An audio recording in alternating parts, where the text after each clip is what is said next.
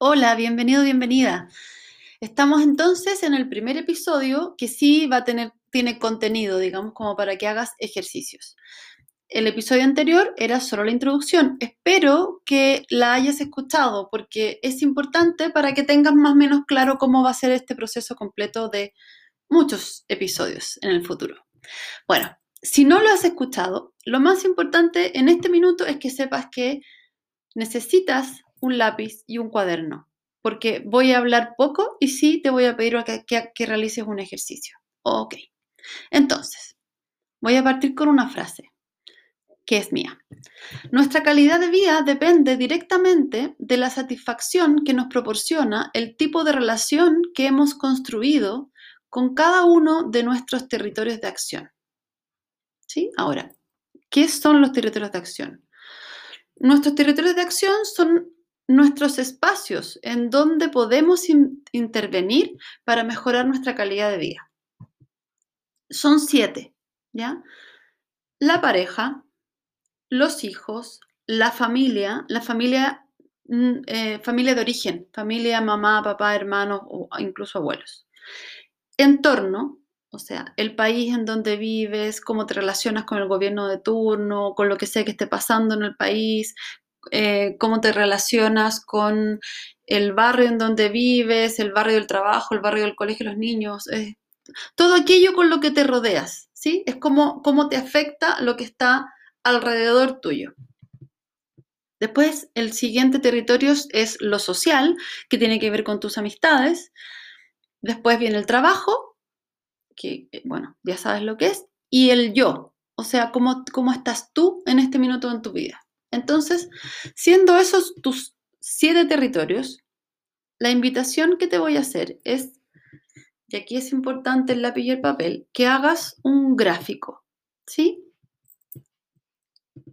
Eje X, eje Y. Eje X es el horizontal, eje Y es el vertical.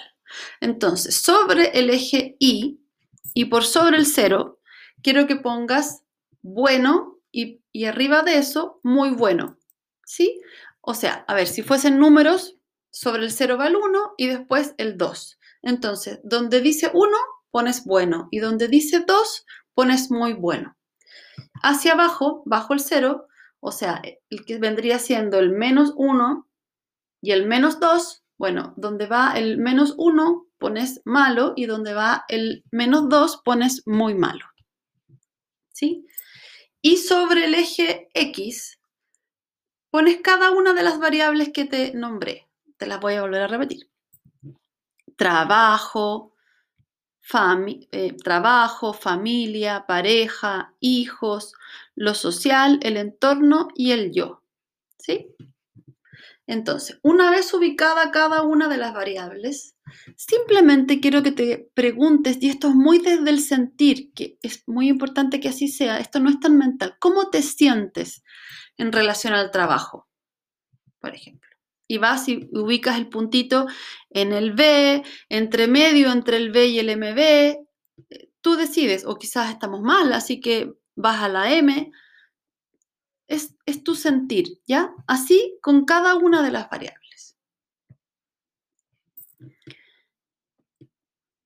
Cuando lo tengas hecho, quiero que unas los puntos, ¿sí?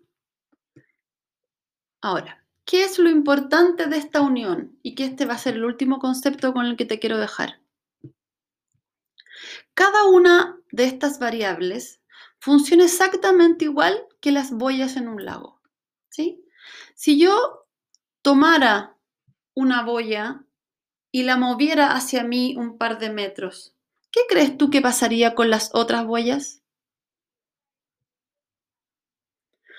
Bueno, yo te voy a tener que contar qué es lo que pasaría, ¿sí?